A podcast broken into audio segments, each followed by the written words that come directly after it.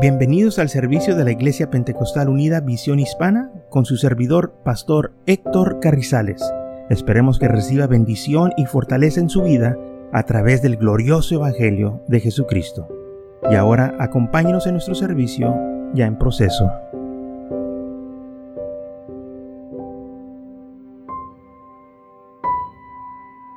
Entonces Mateo eh, capítulo 16, 13, Jesús hace estas preguntas le dice a sus discípulos, ¿quién dicen los hombres que es el Hijo del Hombre? Y ellos le dijeron, unos dicen que tú eres Juan el Bautista y otros Elías, otros Jeremías y algunos de, algunos de los profetas. Jesús les dijo, ¿y vosotros quién decéis que soy yo? Simón Pedro le respondió rápido y le dijo, tú eres el Cristo, el Hijo del Dios viviente. Entonces le respondió Jesús, Bienaventurado eres Simón, hijo de Jonás, porque no te lo reveló carne ni sangre, sino mi Padre que está en los cielos. Solo por medio de una experiencia personal tenemos esta revelación de quién es Jesús. Cuando nosotros pasamos tiempo con Él. Si no pasa tiempo con el Señor, ¿cómo lo va a conocer? ¿Cómo pasamos tiempo con Él? No nomás se trata de estar en oración con Él, sino que llevarlo a donde vamos. O sea, que no, no se quede en la iglesia, lléveselo con usted. Amén. Donde quiera que usted vaya, que Él esté con usted. Donde quiera que usted duerma, que Él duerma ahí con usted. Donde quiera que usted coma, que Él coma con usted. O sea, llévelo con usted donde quiera.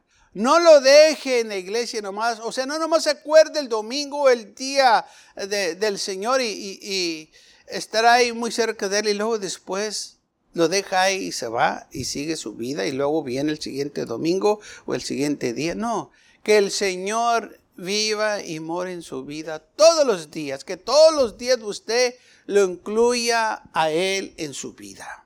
Si va para el trabajo, que Él vaya con usted. Si va en el carro, que Él vaya con usted en el carro. Aunque tantas veces usted ha clamado al Señor ahí en el carro cuando se le atraviesa a alguien y, piensa que va a dar un golpe y, pronto dice, Señor, qué bueno que fue que iba con usted, ¿verdad? Hace una diferencia. ¿Por qué? Porque Él debe de estar con usted. Él quiere estar con usted. Él quiere tener esa relación íntima con nosotros. Porque lamentablemente hay unos que nomás claman a Él cuando tienen problemas. Entonces sí claman a Él. Pero cuando las cosas van bien, como que se olvidan, como lo han abandonado, lo han dejado atrás. Y, no debe de ser así. Por eso el Señor les preguntó a estos discípulos, ¿quién dicen ustedes que yo soy? La gente dice pues que tú eres el hijo de David. La gente te dice que eres el hijo de María y José. Otros te llaman el carpintero otros el Nazareno, otros el Mesías, el Cristo. Ok, todo está bien, todos esos nombres este, la gente me llama, pero yo quiero saber qué es lo que ustedes dicen de mí. ¿Quién soy yo? ¿Quién es el Señor en su vida? ¿Es su Salvador? ¿Es su Redentor? ¿Es su Rey? ¿Es su salvación? ¿Quién es Cristo en su vida? Job dijo en, en el libro de Job 19, 25, él dijo, Él es mi redentor, porque yo sé que mi redentor vive. Job sabía que su Dios era su redentor. El salmista dijo, Jehová, roca mía, redentor mío.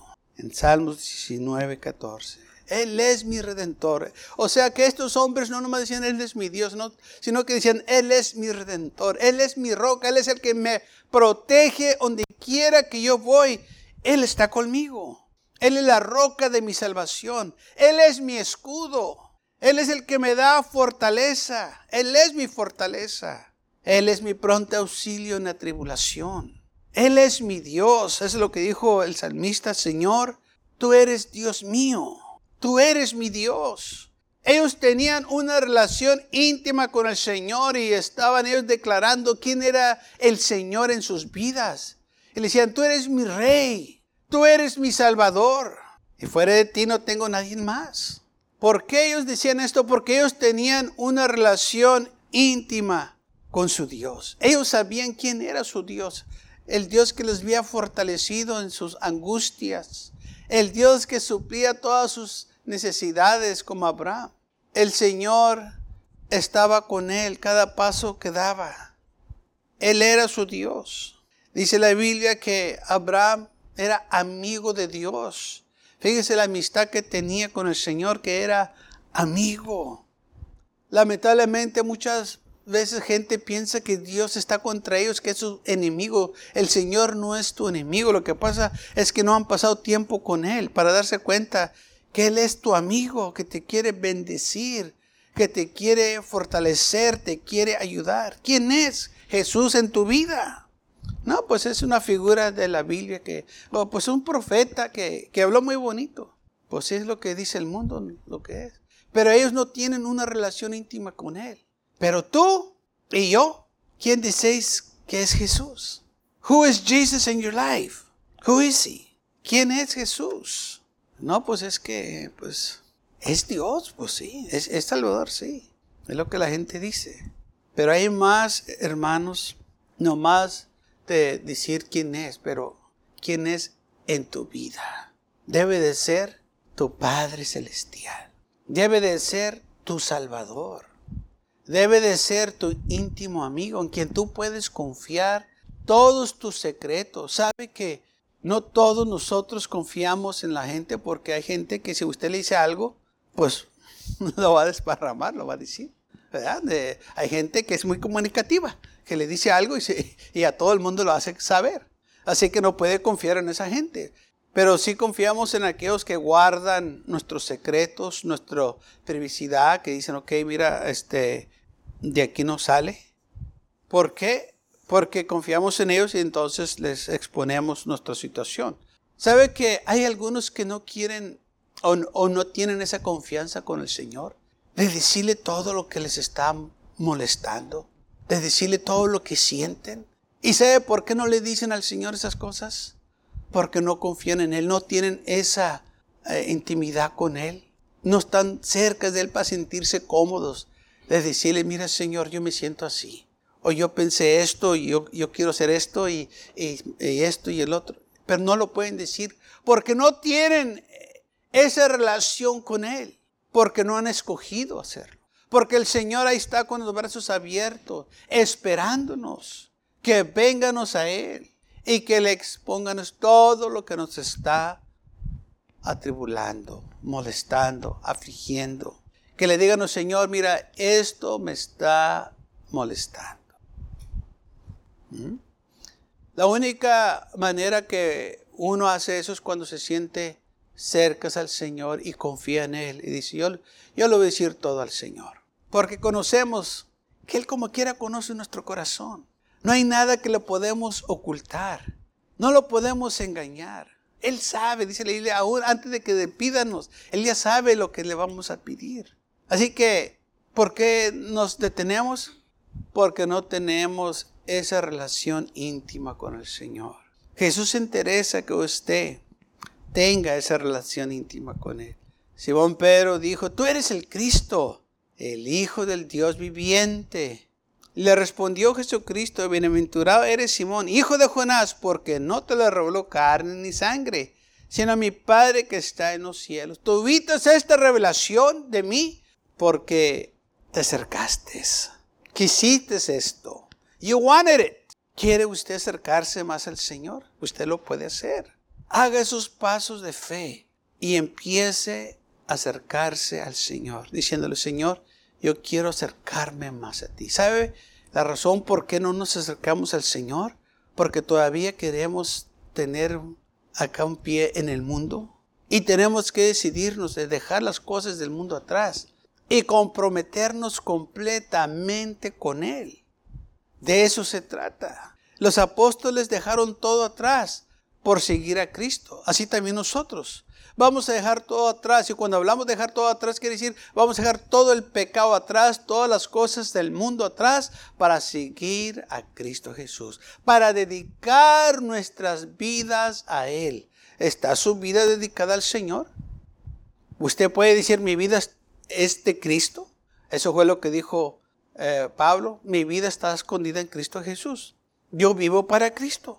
Y dijo, si vivimos, para Él vivimos. Y si morimos, para Él morimos. Sea que vivamos, sea que moramos. Somos de Cristo. Y así debe de ser nuestras vidas. Porque, hermanos, tenemos nosotros este gran privilegio de conocer el Evangelio que se nos está predicando y está en nosotros, que nos acerca al Señor, porque el Evangelio nos acerca al Señor, nos salva. Pero hay más que nomás eh, de conocer de Jesús, sino de tener una relación íntima con Él, porque la gente sabía de Él. Pues unos dicen que eres Juan el Bautista, otros Elías, otros Jeremías, otros algunos de los profetas. Sabemos que eres hijo de David, hijo de José y María, el, el carpintero, el nazareno, el profeta. Pero ustedes, ¿quién dicen que soy yo? El Señor se los puso más cerca, ¿verdad? Es fácil decir quién dicen los demás quién soy yo, pero ustedes, who do you say I am? In your life? ¿Quién es el Cristo en tu vida? salmista dijo, mas yo confiaré en ti, oh Señor. Yo dije, Dios mío, eres tú. ¿Sí? El salmista dijo, eh, Él es mi Dios. Él es el que yo sirvo. Él es mi redentor. Él es mi salvación. Y tantas expresiones que estos hombres de Dios este, proclamaban quién era, quién era el Señor en sus vidas. Pero lo más importante, ¿quién es Jesús en su vida? Es lo que va a contar. ¿Quién es? Espero que esté pensando en esa pregunta. ¿Quién será? ah, sí, es el bebé que nació en Belén. No, pero en tu vida, ¿quién es? ¿Es tu Salvador? ¿Es tu Dios? ¿Es tu ángel que campa alrededor de ti? ¿Quién es Jesús? No, pues es el Hijo de Dios. Pero ¿quién es Jesús en tu vida? Esta es la pregunta de hoy. ¿La puede contestar? ¿La podemos contestar? Si un compañero de trabajo o un familiar le dice, ¿quién es Jesús? ¿Qué le va a decir? Oh, Él es mi Salvador. Él es mi Rey. Él es mi Redentor. ¿Qué le va a decir a aquella gente? Porque la Biblia dice que debemos listos para contestar a aquellos que nos preguntan, tocante de nuestra fe, de nuestra esperanza que tenemos. ¿Qué le va a decir usted? Si le dicen, ¿a qué vas a la iglesia? ¿Qué es lo que va a decir? O si le pregunto hoy en este día, ¿a qué vino a la iglesia? Jesús fue una de las preguntas que también le hizo la gente. Cuando fueron allá al, al monte, ¿a qué fueron a ver? A un hombre vestido con este ah, cobertura de camello con un cinto que comía miel silvestre y langostas? ¿A qué fueron allá al, desierto a ver? ¿A un profeta? El Señor dijo, oh, yo les digo que más que un profeta. Y si nos preguntarían, y si le dijeran a usted en esta mañana a alguien, ¿a qué fuiste a la iglesia? ¿Qué sería su respuesta? O si le preguntaran, ¿de qué se trató? No, todo muy bonito. No, no, no, ¿de qué se trató? ¿Qué dijo eh, el, pastor? No, pues dijo muchas cosas. ¿De qué habló? No, pues habló de la Biblia. Pues sí, de eso se trata. Pero sabe que no queremos preguntar, eh, digo, no queremos contestar esas preguntas. Debemos de saber de qué se trató y qué dijo. Porque aquí hemos venido entonces. Y es lo que el Señor le estaba diciendo también a ellos. ¿Quién dice la gente que yo soy? ¿Qué dijo el pastor hoy en la mañana? ¿De qué se trató? Es importante que nosotros podamos contestarles para atrás. Es decir, se trató de esto, esto y del otro. Habló de este libro, dijo esto y dijo el otro. ¿Sabe que muchas de las veces, si tan solo nosotros prestaríamos atención y recibiéramos lo que se está enseñando, predicando, cuando alguien nos pregunta de qué se trató, lo que escuchamos lo volvemos a repetir. Es todo lo que tenemos que hacer, ¿sabe? Pasar la palabra de Dios. Lo que hemos recibido, darlo a alguien más. Cuando le están preguntando, es una buena oportunidad de compartir lo que usted recibió. Y así usted está evangelizando a aquellos que le están preguntando, ¿de qué se trató? ¿Le han preguntado a qué va a ser la iglesia? ¿Le han preguntado de qué se trató? Estoy seguro que si en un tiempo u otro gente le ha preguntado. Bueno, ahí era la oportunidad de que usted compartiera lo que usted ha escuchado en la iglesia. ¿De qué se trata? Me acuerdo cuando yo empecé a ir a la iglesia, yo oía lo que el pastor decía. Y luego cuando mis amigos me preguntaban de qué hacen en la iglesia, pues yo les decía lo que hacían en la iglesia y lo que el pastor había enseñado. Y dicen, ¿a poco dijo eso el pastor? Sí, ¿a poco hizo el otro? Sí. Y les decía yo lo que sucedía en la iglesia. Y se quedaban este, ¿cómo se llama? este, impactados con lo que yo les decía, porque ellos pensaban que se veía mucho. Yo no me estaba repitiendo lo que el pastor decía. Dijeron, ¿a poco de esto y el otro? Sí. Y luego los invitaba a la iglesia y empezaron a ir a la iglesia. Yo no sabía que les estaba evangelizando. Yo nomás estaba compartiendo la palabra del Señor. Lo que yo escuchaba, venía y se los platicaba a ellos. Les decía, miren, yo escuché esto, el pastor dice esto, esto y el otro. Y, se quedaban impresionados y eh, con el tiempo empezaron a ir a la iglesia. Tanto que les impacté porque yo nomás estaba repitiendo lo que el pastor decía. Eh, me dijeron que quieren ir a la iglesia, pero no tenían right. Y, en la iglesia el pastor tenía un vocecito de, escuela, pero esos, cortitos, porque hay unos largos y unos cortos, y el pastor tenía esos cortos. Y voy y le, y le digo, pastor, me presta el voz. Y me dice, ¿para qué quieres el voz, muchacho? Dije, es que invité amigos a la iglesia y quieren venir, pero no tienen cómo venir. Y, y, yo sé que usted tiene voz y si me lo presta, yo voy por ellos. Dijo, sí, llévatelo pues les dije, ya tengo para ustedes transporte para llevarlos a la iglesia. El domingo espérenme aquí en el parque y vengo por ustedes. Y me esperaron y fui, hermanos, y los levanté, llené el bus y llegué a la iglesia con todos los muchachos del barrio, que cuando entraron a la iglesia todos los hermanos estaban espantados, estaban asustados porque pensaban que los iban a golpear. llegaron todos los de la calle muy mal vestidos, con bandanas y toda la cosa, llegaron a la iglesia y los hermanos no sabían qué hacer. Yo creo que muchas de las veces así nos pasa, ¿verdad? Llega la gente y no sabemos qué hacer. Y los hermanos estaban todos asustados, porque no eran muchachos así decentes de que usted los mira bien vestidos, andaban muy mal vestidos, muy mal hablados, eh, de muy mal aspecto, pero fueron a la iglesia. Pero los hermanos se asustaron.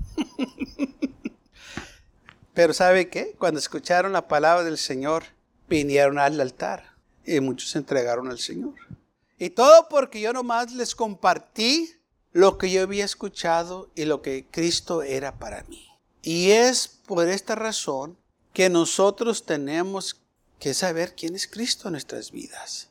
¿Quién es Cristo para ti? ¿Lo vas a compartir con alguien más o te vas a avergonzar? ¿A qué vas a la iglesia? Bueno, pues es que voy porque, pues nomás para que mi esposa no me diga nada. no. ¿A qué vas a la iglesia? Voy porque necesito que escuchar el Evangelio. Necesito un toque de la mano del Maestro. Necesito que oír la voz de Jesús en mi vida. Necesito que sentir su presencia una vez más. Oh, no puedo vivir yo sin Cristo Jesús. Yo necesito que estar en la casa de Dios. Por eso el salmista dijo, yo me alegré con los que me decían, a la casa de Jehová iremos. ¿Por qué? Porque él anhelaba estar en la presencia del Señor, porque él era su Dios y él quería estar ahí en la presencia del Señor. Así también nosotros debe de ser, hermanos, aleluya, ese deseo de estar en la casa del Señor, en la presencia del Señor, porque Él dijo, yo, yo prefiero estar, aleluya, en la casa de Dios que en algún otro lugar. No hay otro lugar más importante que estar delante de la presencia del Señor. ¿Mm? ¿Quién es Jesús en su vida? Vamos a leer la pregunta de nuevo de Mateo 16, 13. Viniendo Jesús a la región de Cesarea de Filipo, preguntó a sus discípulos, diciendo, ¿quién dicen los hombres que es el Hijo del Hombre? ¿Quién dicen? La gente que soy yo. Y le dijeron unos Juan el Bautista, otros Elías, otros Jeremías, o algunos de los profetas que se levantó entre los muertos. Otra gente dice, pues te dice hijo de David, hijo de María, hijo de José, el carpintero, el nazareno, el profeta. Sí. Pero ustedes, ¿Quién dices que soy yo? Que es lo más importante. ¿Tú quién dices ¿Qué es Jesús? ¿Quién es Jesús en tu vida? Y de nuevo recuerden cuando eh, Simón Pedro le dijo, tú eres el Cristo, el Hijo del Dios viviente. Jesús le dijo, bienaventurado eres Simón, hijo de Jonás, porque no te lo reveló carne ni sangre, sino mi Padre que está en los cielos. Hay ciertas cosas que usted solo puede recibir de Dios y esto es cuando está usted cerca del Señor, viene por revelación. Lejos del Señor usted no va a recibir nada. Es cuando usted está cerca del Señor que cosas empiezan a suceder en su vida. Es cuando usted está cerca del Señor que el Señor le empieza a mostrar más cosas en su vida.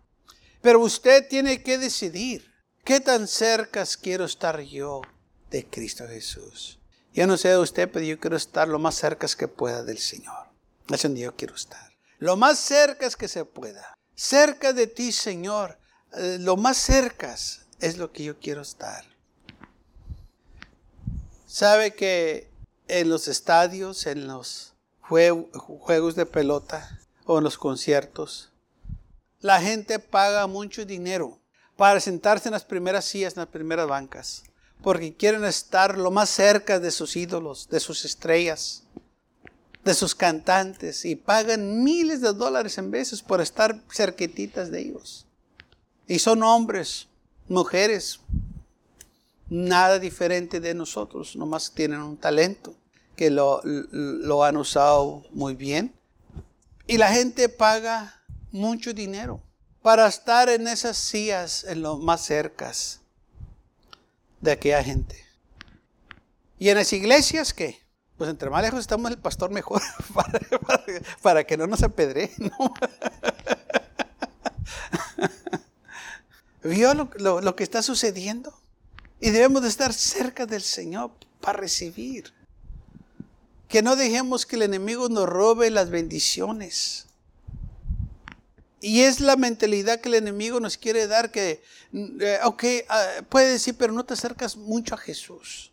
No te acerques tanto porque eh, entonces sí, eh, no vas a poder hacer nada. Entonces sí, ya, ya, no vas a tener libertad y es pura mentira. Entre más cerca esté usted al Señor, más libertad usted va a tener. Más gozo va a haber. Más libertad usted va a sentir en su vida. Donde quiera que usted vaya, va a sentir esa dulce presencia del Señor porque usted está cerca de Jesús. Y no tiene que pagar miles de dólares para estar cerca de Jesús, porque Él ya pagó el precio por nosotros en la cruz del Calvario. Y por eso nosotros nos podemos acercar al Señor. Y la Biblia nos dice, acércate a Dios y Dios se acercará a ti. Acércate para que Él te bendiga más, para que Él fortalezca tu vida, para que Él te acaricie cuando te sientes afligido, te sientes cansado, agotado. Acércate a Jesús. Acércate al Señor de todo corazón. El Señor dijo, este pueblo, hablando de los judíos, me honra con sus labios, pero su corazón está lejos de mí. ellos están bien apartados, sí hablan eh, y dicen cosas, pero nada de lo que dicen es verdad. Nada de lo que dicen es de, este, de un corazón sincero. Nomás lo dicen porque se oye bien. Oh, que nosotros no seamos así. Cuando usted diga Jesús es mi Salvador, que lo diga de corazón, que realmente Jesús es su Salvador. Cuando usted diga Jesús es mi Señor, ¿vale? más que sea de todo su corazón, Él es mi Señor. Él es el que yo sirvo. ¿Quién es Jesús en su vida? Gracias por acompañarnos y lo esperamos en el próximo servicio. Para más información, visítenos en nuestra página web macallen.church también le invitamos que nos visite nuestra iglesia que está ubicada en el 2418 Bowman Avenue con esquina calle 25 en McAllen, Texas 78501.